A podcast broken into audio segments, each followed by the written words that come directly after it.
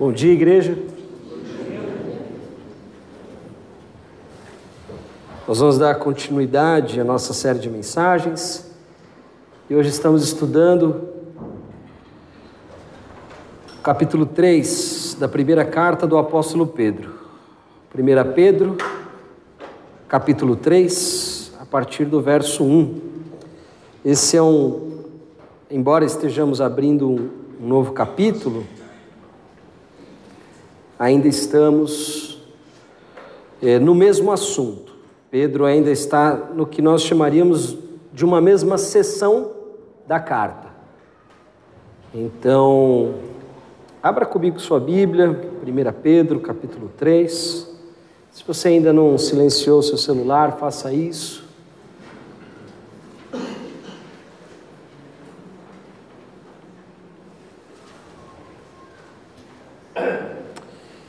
E acompanhe comigo.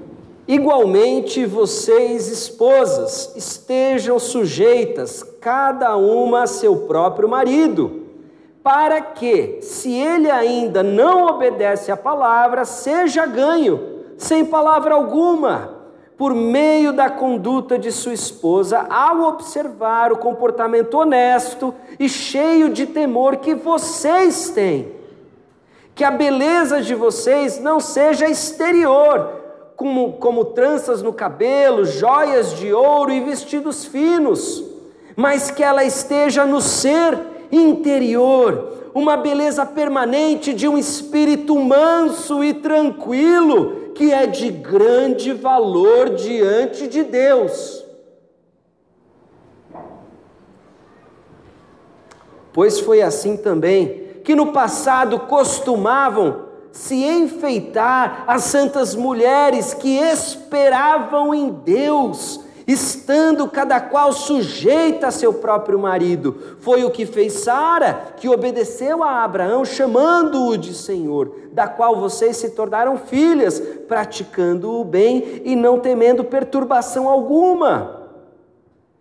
Maridos, vocês igualmente vivam a vida comum do lar com discernimento, dando honra à esposa por ser a parte mais frágil e por ser coerdeira da mesma graça da vida. Agindo assim, as orações de vocês não serão interrompidas. Vamos orar? E pedir a Deus que o seu Santo Espírito nos conduza na leitura e no discernimento da Sua palavra.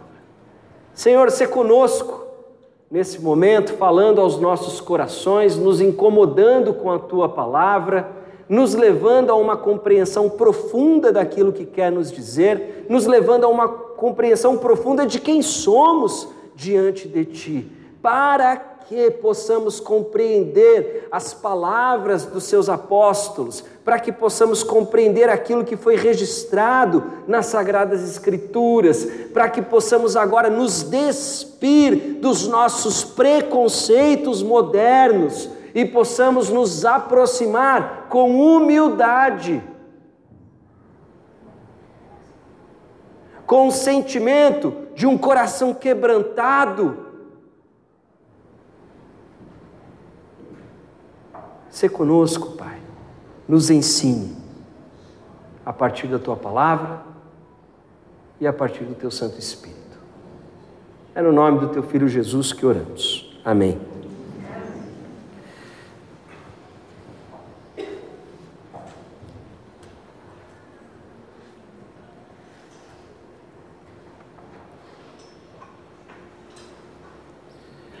Bom, sabemos já por conta das, das muitas exposições já realizadas no texto de 1 Pedro, que há um contexto específico, histórico. Pedro está escrevendo para homens e mulheres que servem a Cristo, que compõem este novo povo, essa nova nação. Porém, eles estão num mundo que é hostil ao Evangelho, que é hostil a Deus. Aliás, não é para menos. Deus, quando se fez homem, foi crucificado. O mundo não deseja ser orientado por Deus. O mundo não deseja estar debaixo do jugo do Deus Criador. O mundo não quer saber daquele que o criou, porque o mundo, essa maneira bíblica de se referir a, aos poderes que governam a nossa realidade, aos valores, às crenças, o ser humano está em rebeldia para com Deus. Quer ser aquele que é capaz de dar significado à sua própria vida, aquele que sabe o que é melhor para si. Este é o ser humano. Este é o ser humano que compõe essa dimensão da criação que está debaixo do jugo de Satanás. É o ser humano arrogante, soberbo. Este ser humano está em rebeldia com Deus. Porém, Deus, como parte do seu plano de reconciliação, com, como parte do seu plano de restauração do mundo, depois da vinda do seu filho, da ressurreição, estabelece a igreja, o seu povo, uma nova nação que ele separou, como diz o próprio apóstolo Pedro, num texto que já estudamos, separou este povo para ser um povo exclusivo, uma nação santa de sacerdotes que tem como objetivo, que tem como propósito proclamar as virtudes, as características exemplares e virtuosas, as atribuições, os atributos daquele que os chamou das trevas, da morte, para a luz. Deus separa um povo para si, como parte do seu plano, do seu projeto de reconciliação, para que este povo, através da proclamação das virtudes daquele que os chamou das trevas para a luz, pretende dar continuidade ao seu projeto de restauração através deste povo. Porém, algumas questões precisam ser explicadas, melhor é, detalhadas.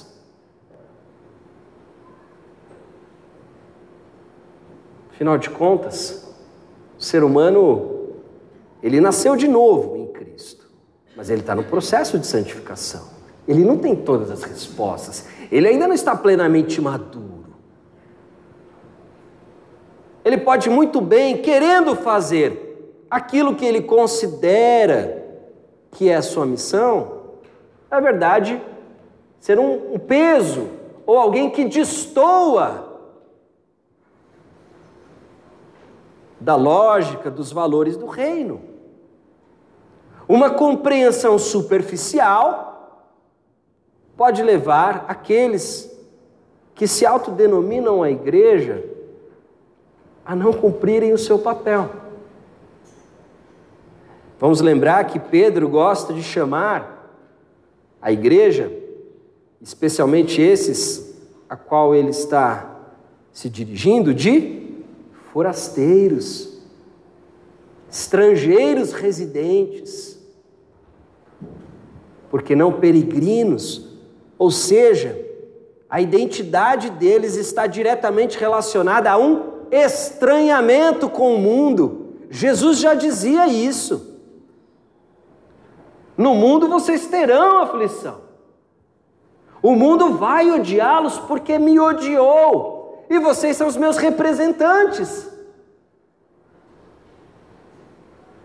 Então, o desarranjo, o desconforto da igreja já havia sido estabelecido desde o ministério de Jesus, também não é novidade, desde o Antigo Testamento. Nós vimos o povo de Deus, quando ouvindo a palavra de Deus, se estranhando com o mundo à sua volta. Porque se o mundo fosse bom, não precisaria ser salvo, não precisaria ser resgatado. Ok, então, dado que fomos separados, que entendemos que devemos fazer parte deste plano de Deus o que vem a seguir. Como esse povo deve se portar, como esse povo deve viver, de que maneira se estabelecerá esta relação igreja e mundo? São perguntas como essa que Pedro está respondendo. São perguntas como essa.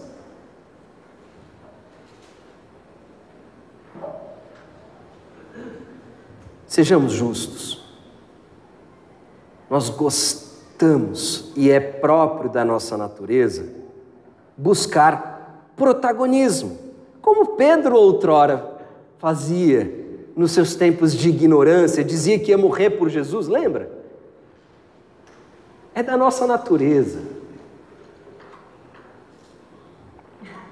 Portanto, fomos chamados para ser uma nação um povo santo, de sacerdotes, exclusividade de Deus, mas de que maneira isso se traduz? Como devemos implementar este reino? Como uma sociedade alternativa, uma revolução. Devemos pegar em armas e estabelecer um domínio chamado Reino de Deus Devemos implementar este reino através de políticas públicas, elegendo um, um, um candidato que nos represente. São perguntas naturais e, e, e, perguntas que devem ser feitas à luz dos primeiros desdobramentos do cristianismo. E o que chama a nossa atenção é a resposta do Novo Testamento. Porque não é só a resposta de Pedro, não é só a resposta de Paulo, é a resposta do próprio Senhor Jesus. A lógica deste reino é diferente.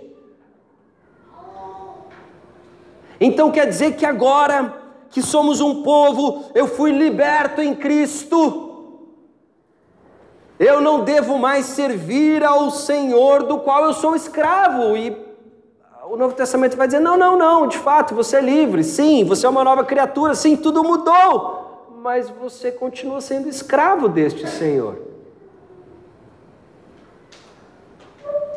Talvez a, a esposa dissesse: então agora que eu conheci a Cristo, eu estou, eu, eu recebi a permissão para me livrar deste marido que é um traste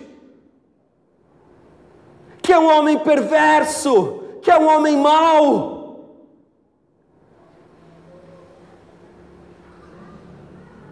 Porque ele, esse homem não serve ao Senhor.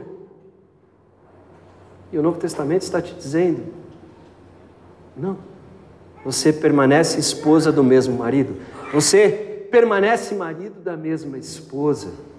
Então, agora que eu creio em Jesus e eu não estou mais sujeito aos domínios, às potestades, eu não vou mais servir a este governo imundo, satânico, eu vou começar uma insurreição, eu vou me, eu, eu vou me rebelar, eu vou começar eu, um, uma nova comunidade, um, um novo assentamento, um novo Estado. Não, você é uma nova criatura, você é livre. E quem é o teu Senhor é Jesus Cristo. Mas você continua, pela autoridade do Evangelho, sujeito às autoridades que Deus instituiu. Você deve respeito ao rei. Espera aí. Que nova vida é essa? Não mudou nada. Tudo continua a mesma coisa. Que nova vida é essa? Novo nascimento. Que estou livre do quê? Eu continuo escravo. Eu continuo que ter que ficar casado com essa pessoa. Eu tenho que ainda me submeter, pagar imposto. Eu agora deveria ficar tranquilo, não precisar mais pagar imposto, não precisar me submeter mais a essas autoridades. Por quê? Por quê?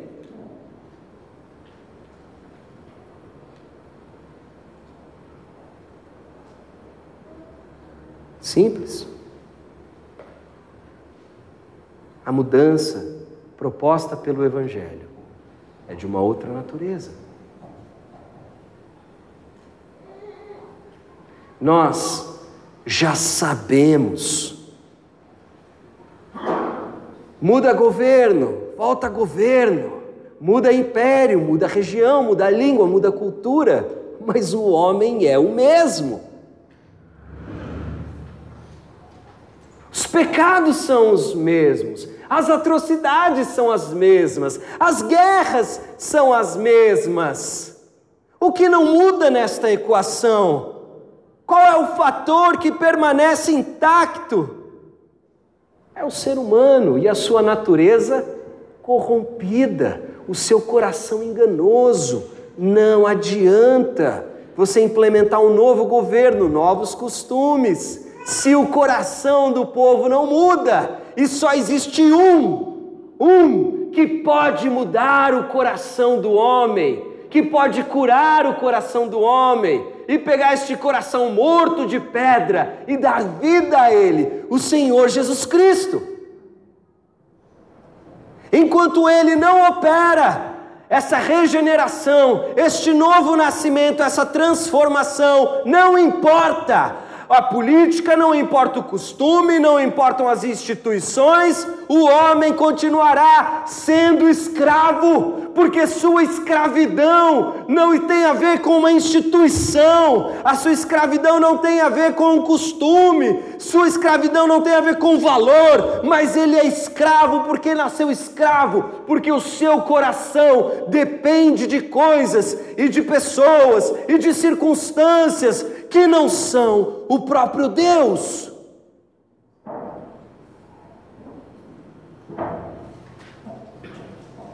O Evangelho do Senhor Jesus Cristo te liberta para que você, ainda que escravo, ainda que numa situação que não é a ideal, mas viva livremente, porque ganhou nova vida. E porque ganhou nova vida, pode servir pode servir, não pelo medo, não por um constrangimento, mas porque sabe que, em última instância, serve ao teu Senhor. Por temor do Senhor, por temor a Deus. Aliás, num texto muito parecido com esse, lá em Efésios, Paulo começa a descrever estes comportamentos culturais, dizendo: sejam todos submissos uns aos outros por temor de Cristo.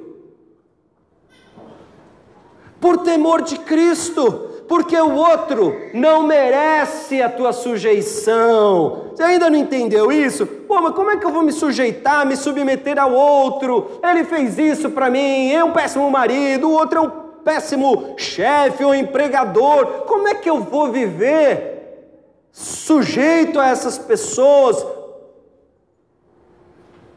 Porque não é por temor a elas. Cristo derrubou o muro da inimizade. Quando você se sujeita, você não se sujeita ao capricho, à maldade, à crueldade. Ao se sujeitar, você o faz sabendo, conforme lemos no domingo passado ou retrasado. Não, no domingo passado. Você o faz sabendo que ao sofrer injustamente, você ganha o favor de Deus. Por quê? Lembrando, houve uma mudança de paradigma. Houve uma mudança de paradigma, houve uma mudança de referencial.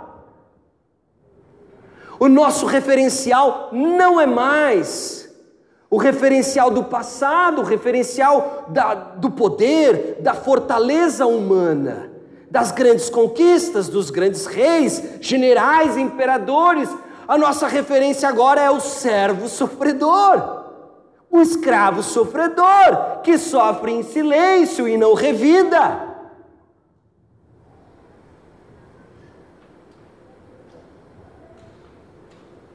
Devemos nos lembrar de como começou essa conversa toda.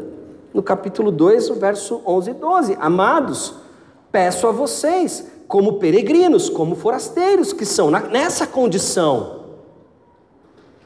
Amados, eu os exorto em amor a vocês que estão nessa condição de, de, peregrinos, de estrangeiros neste mundo. Ou seja, essa não é a casa de vocês, não adianta vocês construírem um império aqui onde vocês não vão ficar, onde vocês não vão permanecer. Que se abstenham das paixões carnais, os movimentos, os motores carnais, aquilo que impulsiona você na carnalidade, que fazem guerra contra a alma, tendo conduta exemplar no meio dos gentios, para que, quando eles os acusarem de malfeitores, observando as boas obras que vocês praticam, glorifiquem a Deus no dia de sua visitação.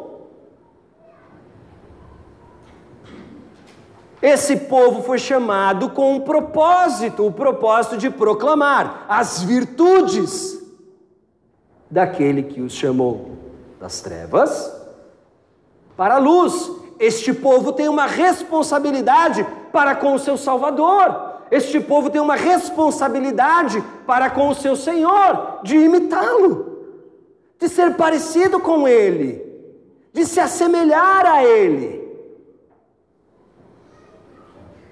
de ter nele o seu referencial. E Jesus não é um conquistador, Jesus não é semelhante a um Alexandre o Grande,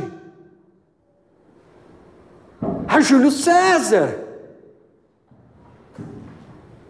a Otávio Augusto, ou qualquer outro personagem ou mito daquela cultura pagã. Ele é o Deus sofredor. Não porque deixe de ser Deus ao sofrer, mas porque é amor.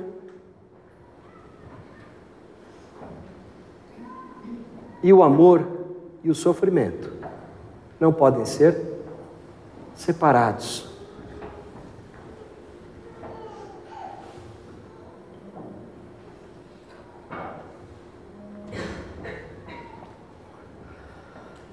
Feita essa contextualização, essa introdução, a gente agora consegue ler o texto. Porque o grande engano que podemos incorrer neste texto é achar que Pedro está dando dicas matrimoniais. Olha, vamos fazer um curso de noivos aqui. Esposa, deixa ele ir para o futebol. Marido, é, deixa ela sair com as amigas. Não é isso. Tem algo a mais em jogo aqui. Ele está falando de uma vocação deste povo, e este povo, em nome do seu Senhor, deverá sofrer injustamente e se submeter a certo desconforto e sofrimento, enquanto isso não significar que ele negocia sua fé. Porque isso já foi estabelecido até mesmo no próprio capítulo 2, onde ele diz que, embora o rei mereça respeito, só Deus merece o temor, que é uma atitude religiosa de devoção e reverência. E é nesse contexto onde ele está agora se dirigindo às questões domésticas, porque ele já tinha falado a respeito da questão política, do Estado para que eles se submetessem à autoridade. Agora ele começa a falar de como deve ser essa economia doméstica. Como o lar deve funcionar. Então ele não está falando para o escravo do campo, ele está falando para o escravo doméstico. fenômeno diferente do que nós conhecemos nos últimos 500 anos. Ele diz, começa dizendo, igualmente vocês esposas, ou seja, igualmente a quem? Aos escravos que ele vinha dizendo antes. E agora ele estabeleceu que o escravo deveria encontrar consolo, que o seu senhor era também um escravo, o servo sofredor, Jesus Cristo. E ele invoca as palavras de Isaías para defender a sua cristologia, a sua compreensão de Cristo. E agora ele diz: por causa disso, nessas mesmas condições, por esses mesmos motivos, igualmente, vocês, esposas, estejam sujeitas, cada um, a seu próprio marido. E diferente de Paulo lá em Efésios, que fala para os cristãos, aqui ele está falando para uma cristã em julgo desigual.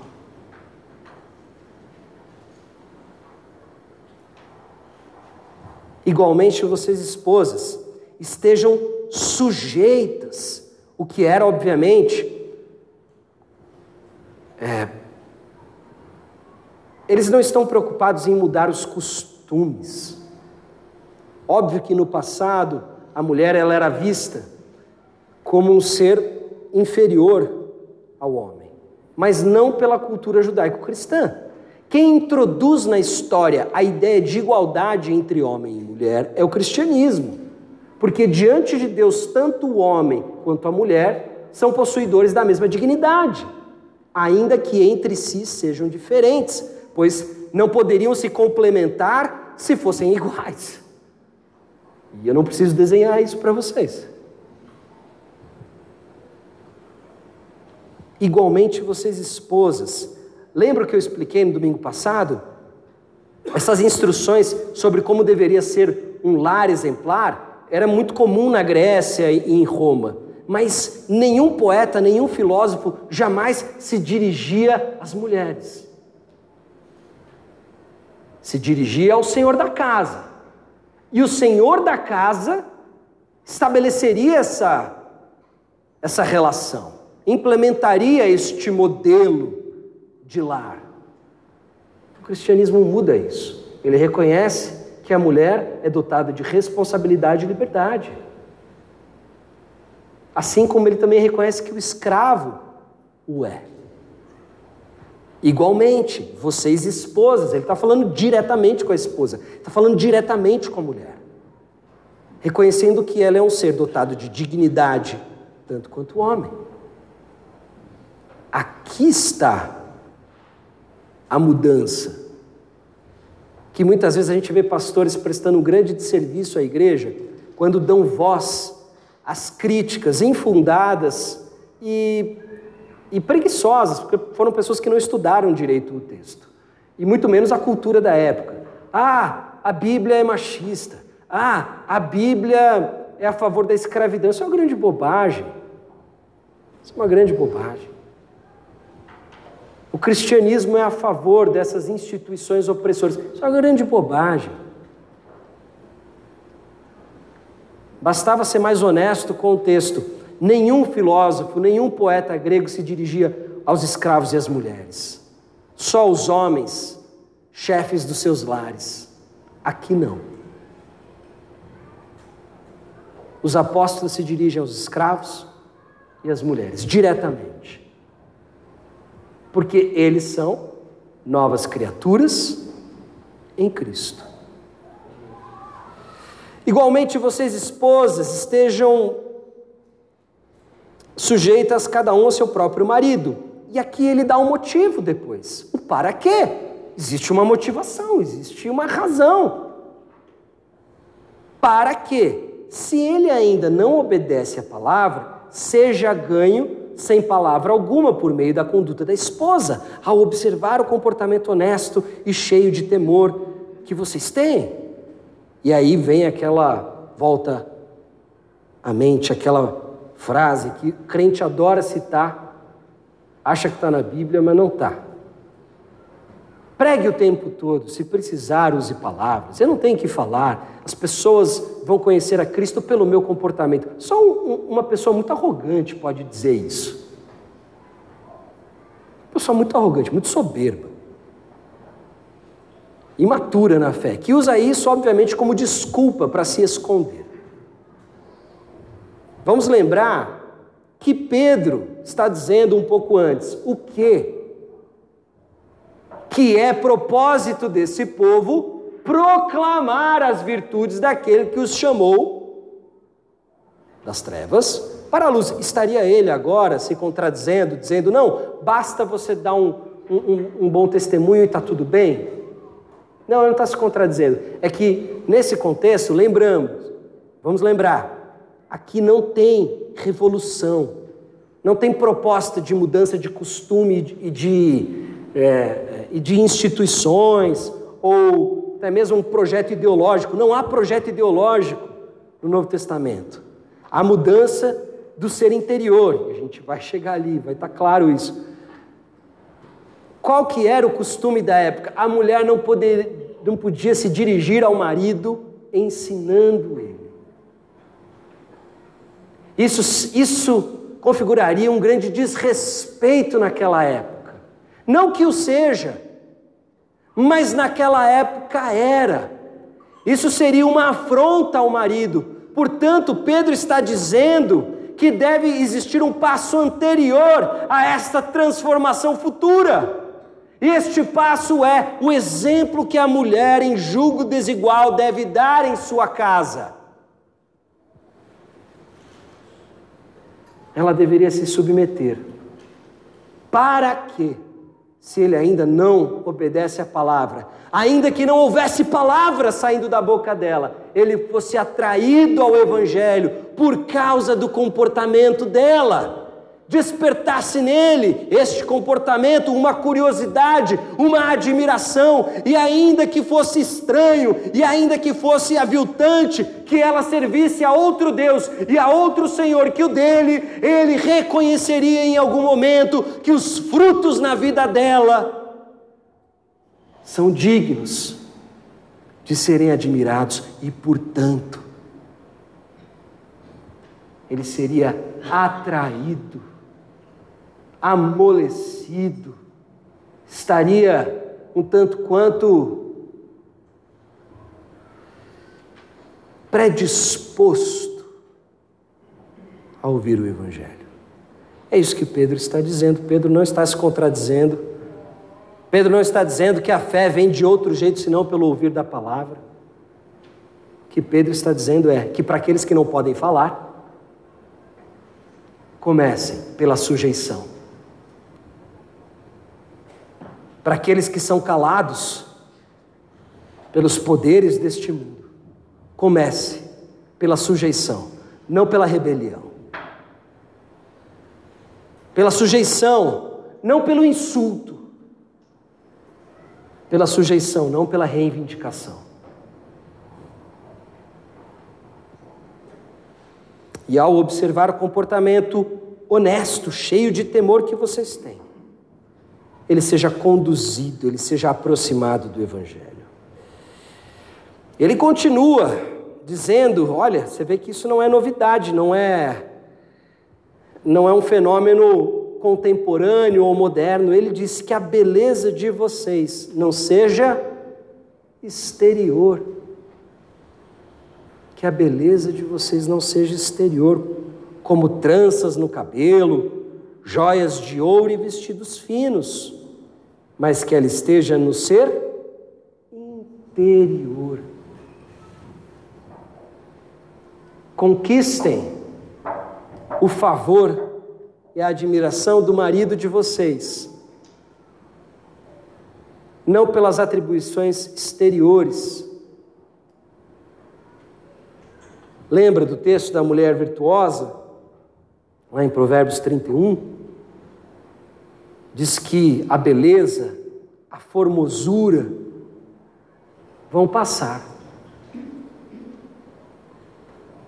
Mas a mulher que teme ao Senhor, a mulher que está envolvida numa relação de devoção genuína e sincera para com Deus, esta será louvada, esta será reconhecida. Pedro depende diretamente da sabedoria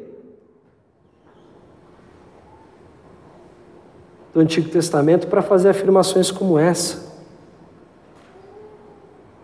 Porque, obviamente, é aquilo que vínhamos dizendo, a transformação que Jesus quer operar não é uma transformação política, não é uma transformação social, e vou te dizer mais, não é também uma transformação moralista. Ah, eu não faço mais isso, ah, eu não faço mais aquilo, olha como eu sou bom, olha como eu dou esmola, olha como eu sou caridoso, olha como eu sou generoso, olha como eu não falo mal de ninguém, olha como eu sou uma pessoa bacana. Ele não está preocupado com aquilo que é exterior, porque até mesmo atitudes, até mesmo hábitos, até mesmo uma série de questões que você pode assimilar ainda estarão no exterior. Ele quer o seu coração, ele quer governar o seu coração. Em outras palavras, ele quer ser amado em primeiro lugar, porque esse é o devido lugar do seu Criador, daquele que criou todas as coisas e daquele que dá o sopro e o fôlego de vida a você. Não é muito, não é exagero e, e, não é de forma alguma um tipo de capricho da parte de Deus. É nada mais e nada menos do que o que ele merece: o seu coração, o primeiro lugar na sua vida. E enquanto você não tiver essa relação com Ele, enquanto Ele não vier antes do seu emprego, antes do dinheiro, antes das suas satisfações, antes do seu prazer, enquanto Ele não vier antes disso tudo, enquanto Ele não for o primeiro lugar, você não tem uma relação com Ele, porque Ele não cabe nos outros lugares. Ele quer o interior e, portanto, ele está dizendo que a mulher que é transformada interiormente, ela possui uma beleza diferente, e essa beleza, essa formosura, ela deve cultivar. Essa beleza que não é uma beleza que passa com o tempo, não é uma beleza que pode ser roubada por ladrões, que pode ser rasgada, não é uma beleza que depende dos aspectos exteriores, é uma beleza interior. E ele traduz isso dizendo uma beleza permanente de um espírito manso e tranquilo. E eu vou fazer agora algumas considerações, abrir algumas, alguns parênteses. Nós vivemos em tempos onde aquilo que Isaías diz, onde o doce é chamado de amargo, onde o mal é chamado de bom. Nós vivemos em um, num mundo do avesso. E deixou de ser uma virtude a mulher de espírito tranquilo e manso. Pelo contrário, as mulheres são educadas desde cedo para serem independentes, autônomas, grandes profissionais, que se der tempo, em algum momento, são educados pelos pais e pela sociedade, pelos filmes, pela cultura. E aí chega no casamento, começa a ter problema. Aí tem filho, meu Deus do céu. Como assim eu não vou dormir uma noite toda? Né? Pois é, sempre foi assim. E foi assim que a raça humana se perpetuou até aqui. Pois é, é porque foi dito para você a vida toda, colocado na sua cabeça, que a sua identidade era baseada na sua capacidade de construir profissionalmente e de forma independente e autônoma. Isso é uma grande bobagem. Porque a identidade do cristão é Cristo. Não sua profissão. Não quanto ele tem na conta bancária. Ah, o que, que você é? Ah, eu sou empresário. Ah, eu sou banqueiro. Não, o cristão fala, eu sou uma nova criatura em Cristo Jesus. E é o que Pedro está dizendo a estes homens e mulheres: olha, agora estabelecemos que vocês são novas criaturas em Cristo, então eu preciso lembrar vocês de quem vocês são em Cristo. Para que eu diga a vocês como que vocês devem viver e o que vocês devem fazer. E a mulher que está em Cristo, especialmente no que diz respeito ao seu lar e a sua relação com seu marido, tem espírito manso, tranquilo.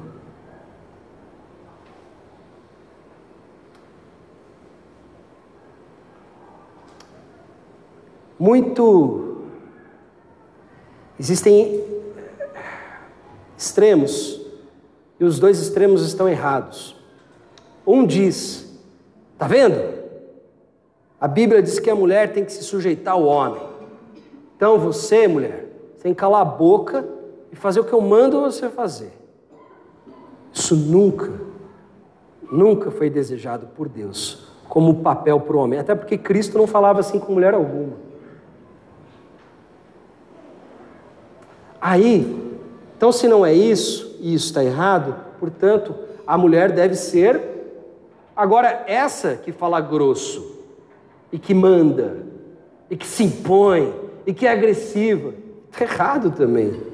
Porque, repare, lá em Efésios, quando Paulo começa a falar das relações conjugais, as relações entre pais e filhos, entre senhor e escravo, ele estabelece antes de tudo que sujeição faz parte do caráter do crente, não da mulher.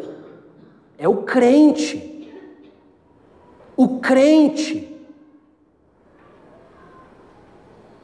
é alguém que se submete ao outro, uns aos outros. Ai, porque senão se eu não me submeter eu vou perder ela e ela é o amor da minha vida. Não, está errado. Está errado uma relação ruim. Você é escravo dessa relação. Você se submete por temor a Cristo. E se submete não ao capricho, não bater de pé da sua esposa, do seu marido, dos seus filhos. Você se submete à vida, à necessidade genuína, a quem eles devem ser, ou deveriam, ou podem ser em Cristo.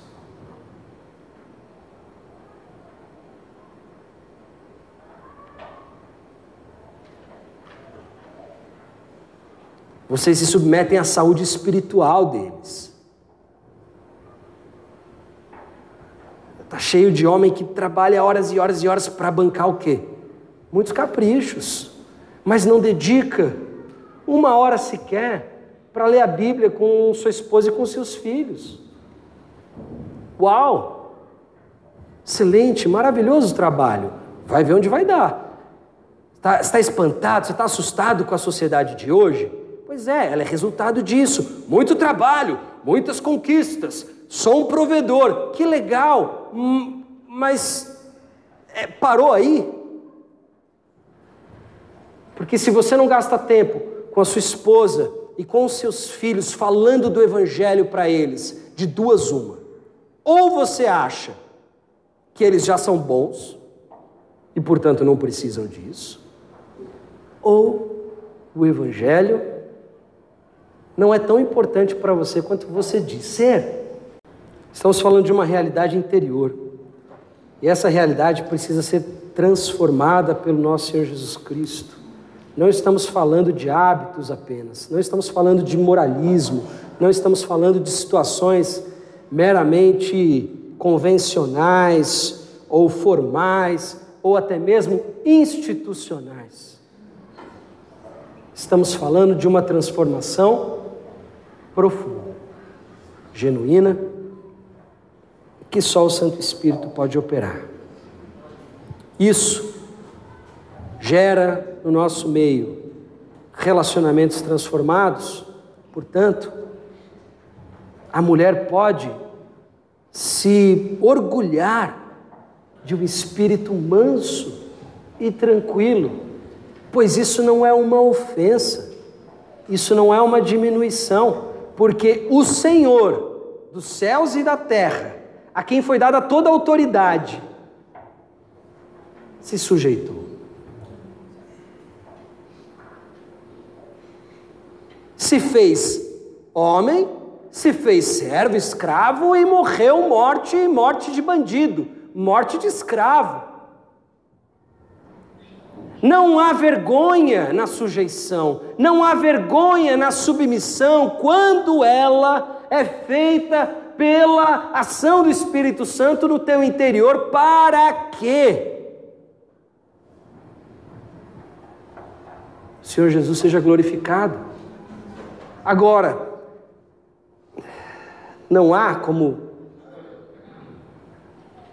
como Pedro já disse, glória alguma, valor algum naquele que se submete quando castigado, quando oprimido, quando punido, justamente.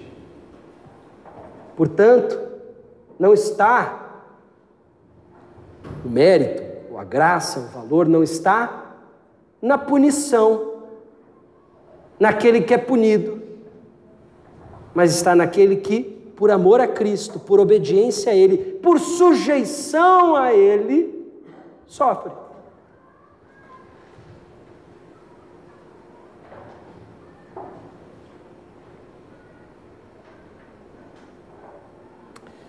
Pois foi assim também que no passado costumavam se enfeitar as santas mulheres que esperavam em Deus.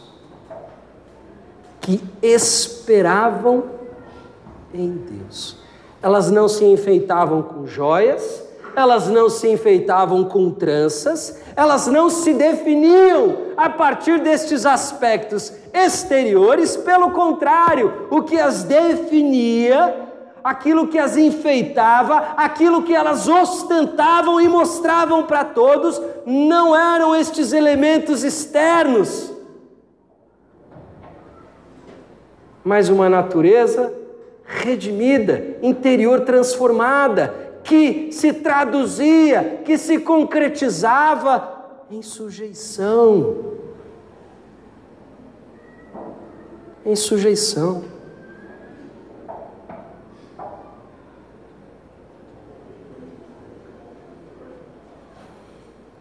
Estando cada qual sujeita a seu próprio marido, foi o que fez Sara, que obedeceu a Abraão, chamando-o de Senhor, da qual vocês se tornaram filhas, herdeiras, praticando o bem e não temendo perturbação alguma. Agora interessante, repare, verso 7. Maridos, vocês, e olha a palavra, igualmente. Igualmente o homem e a mulher diante de Deus possuem a mesma dignidade. Não são iguais nas suas funções, não são iguais nas suas atribuições, não são iguais nas suas características, são complementares. Não há superioridade. Agora, sim, a palavra de Deus diz que o homem deve liderar espiritualmente o seu lar. Deve liderar espiritualmente o seu lar. Isso é uma determinação do próprio Deus, uma responsabilidade que nós homens devemos carregar.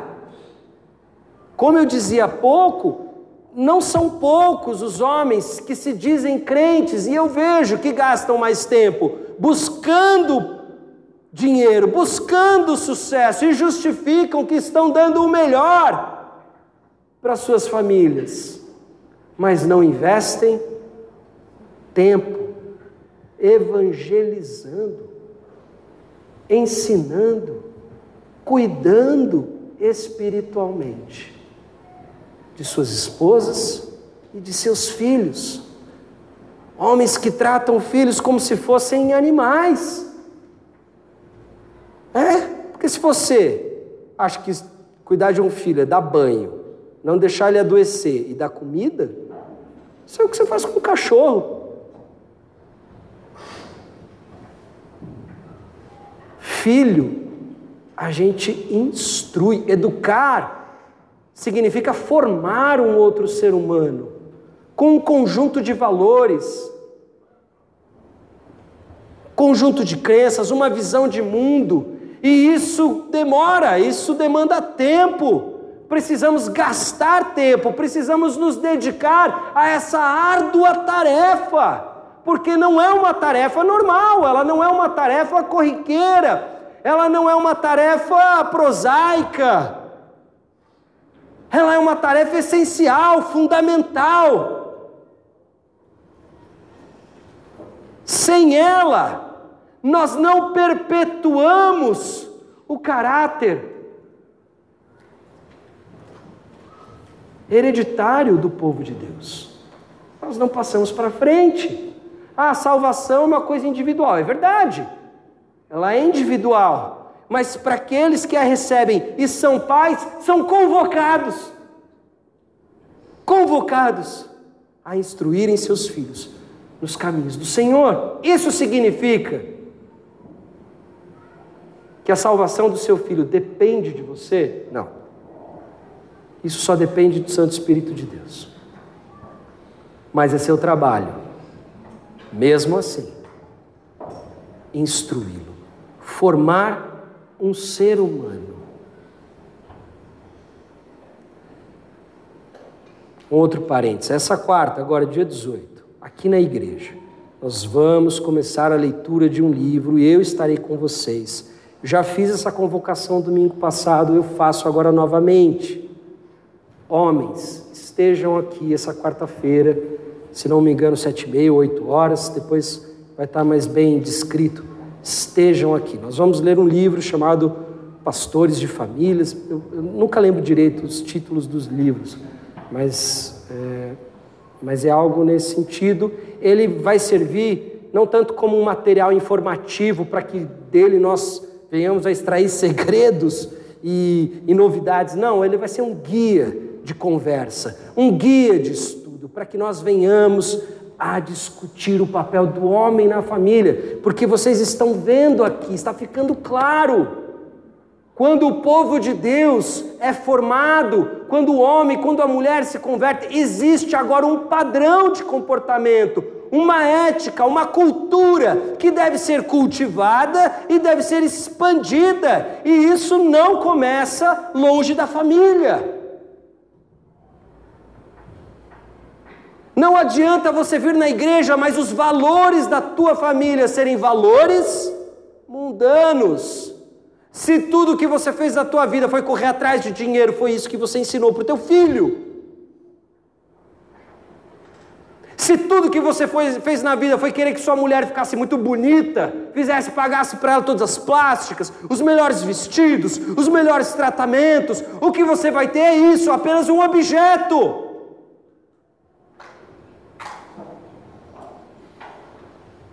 O povo de Deus é chamado para viver diferente, de um outro modo.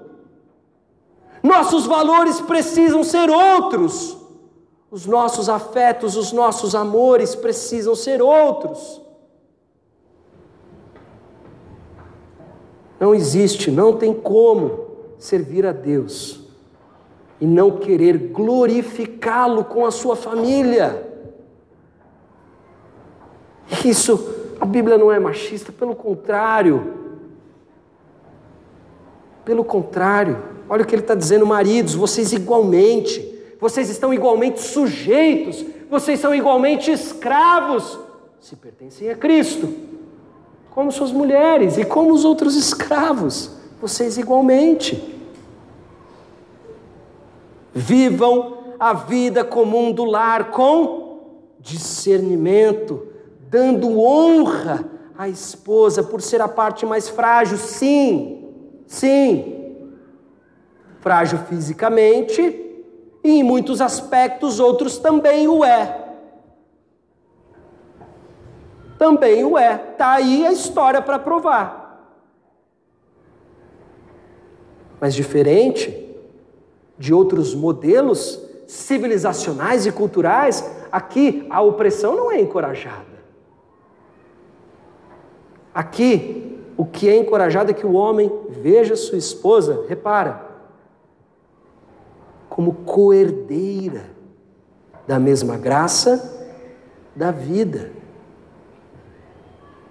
Aqui é encorajado que o homem, ao se posicionar diante de Deus com sua esposa, não se posicione acima dela, se posicione junto dela e naquilo onde ela é mais frágil, ele deve cuidar dela. Deve cuidar dela.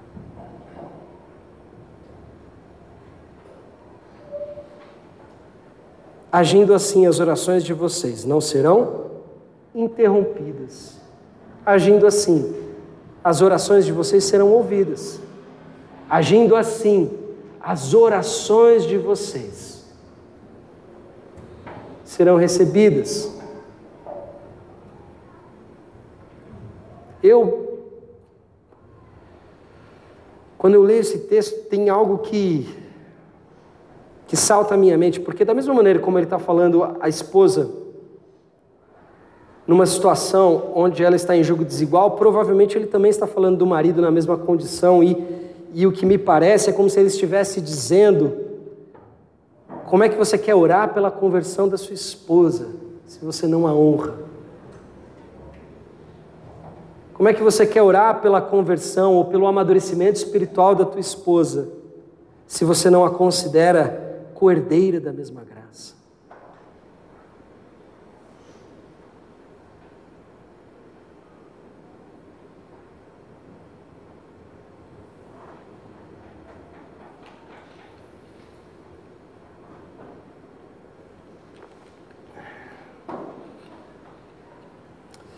Meus irmãos e irmãs,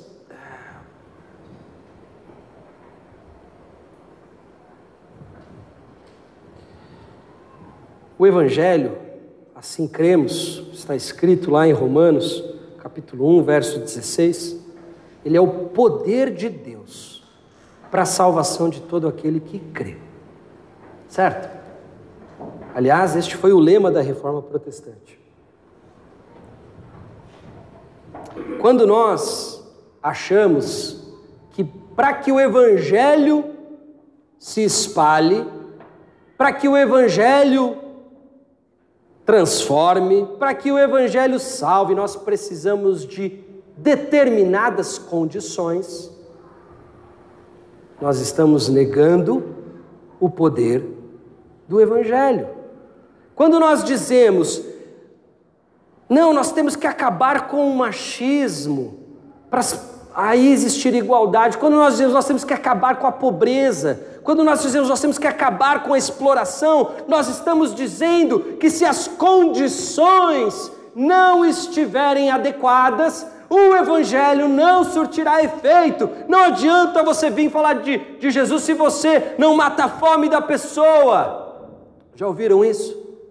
Não adianta você vir com este papo de Jesus se você não dá exemplo, se você é uma pessoa ruim, se você tem defeitos. Já ouviram isso? O Evangelho é o poder de Deus para a salvação de todo aquele que crê, de todo aquele que tem essa disposição interior. O Evangelho não seria o poder de Deus se ele precisasse dessas condições. Por isso que os evangelistas, por isso que os apóstolos, por isso que os homens de Deus não escreveram um projeto político, um projeto social, um projeto cultural mas pregaram o Evangelho. Porque, por mais positivo que possa ser um projeto político e social, ou uma mudança de costumes, por mais positivo que possa ser, e não estou negando que algumas das mudanças são, ou e alguns projetos e algumas políticas públicas o são, não estou negando que não possa ser positivo, não transforma o homem. Por isso que nós estamos diante de um texto que está apelando para transformação, para salvação. Se essas condições precisassem ser estabelecidas antes, anteriormente, o Evangelho não seria poder de Deus, seria um poder humano.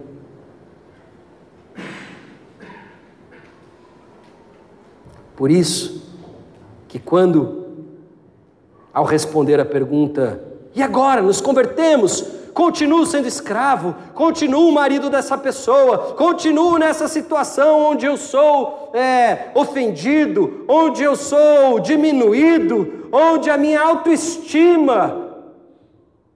A resposta da Bíblia é sempre: escravo continua escravo, esposa continua esposa, marido continue marido, filho continue filho, continue sujeito ao seu rei ao estado ao qual você está. Não quer dizer que você não possa mudar de país, não é isso. Mas o cristianismo não é uma espiritualidade, não é uma religião de índole revolucionária. Não quero dizer com isso que mudanças sociais não aconteçam por causa do Evangelho. Eu quero dizer que elas são secundárias, elas são consequência elas não são pré-requisito. Porque se forem pré-requisito, nós não cremos no Evangelho. Se nós precisarmos fazer um mundo justo para que as pessoas aceitem o Evangelho, o Evangelho não tem poder. Agora, aqueles que são alcançados pelo Evangelho, aqueles que são feitos novas criaturas em Cristo, vivem diferente. Mas não com projetos políticos revolucionários, ideológicos e mudanças, revoluções nos costumes, no governo, não. Não. Eles podem se sujeitar, porque são livres. Podem ser escravos, porque sou livre.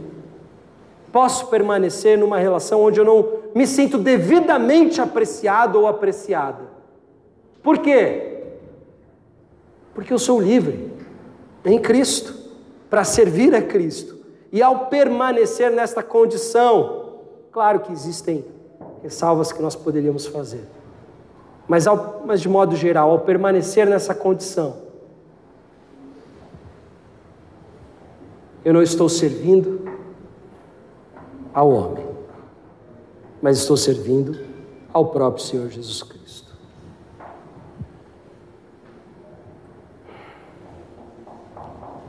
Para encerrar, eu queria ler com vocês um texto que está em Marcos, no capítulo 10.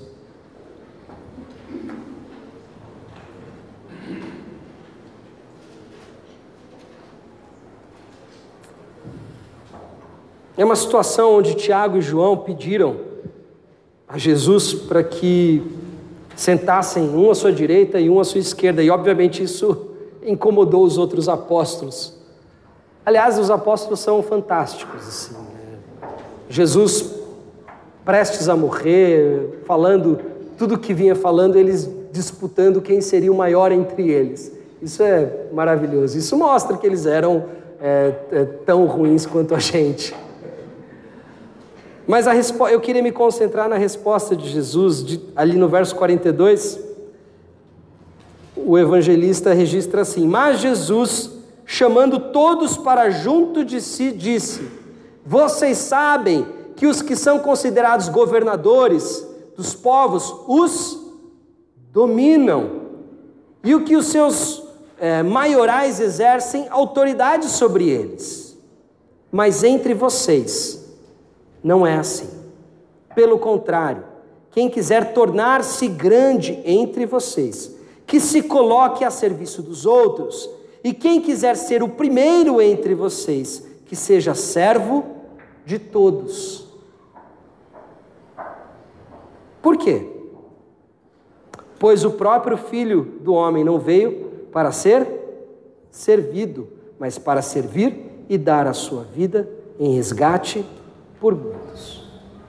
Esse é o paradigma estabelecido, por isso que o cristão, a cristã, se submete a certas situações que o mundo diria para você: imagina, reivindique seus direitos, imagina, vai correr atrás da sua felicidade, imagina, vai atrás do que é seu. E o cristão pode dizer: eu já tenho, eu já sou livre, eu não preciso reivindicar esse dinheiro ou aquilo, porque eu já tenho tudo em Cristo, eu não preciso me indispor, eu não preciso usar uma série de recursos e dispositivos para retalhar, me vingar, porque em Cristo eu nasci de novo.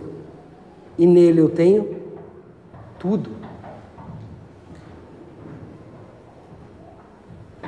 Esse texto é muito mais, texto que a gente estudou em 1 Pedro, é muito mais do que um texto de dicas matrimoniais. É um texto que, nas entrelinhas, e uma leitura atenta vai, vai comprovar isso, que foi o que eu tentei fazer com vocês, vai mostrar que nós estamos falando do caráter do regenerado, o caráter daquele que nasceu de novo. Esse ainda que sujeito a uma série de instituições e costumes, o é diferente.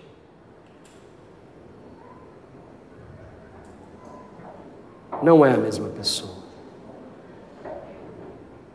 Uns se libertam das estruturas escravizantes, mas continuam escravos dos seus desejos, das suas paixões, dos seus caprichos, do seu pecado. Enquanto que aqueles que estão em Cristo muitas vezes permanecem em situações desfavoráveis, mas livres, porque foram libertos pelo sacrifício do Senhor Jesus Cristo na cruz, por cada um de nós. Amém?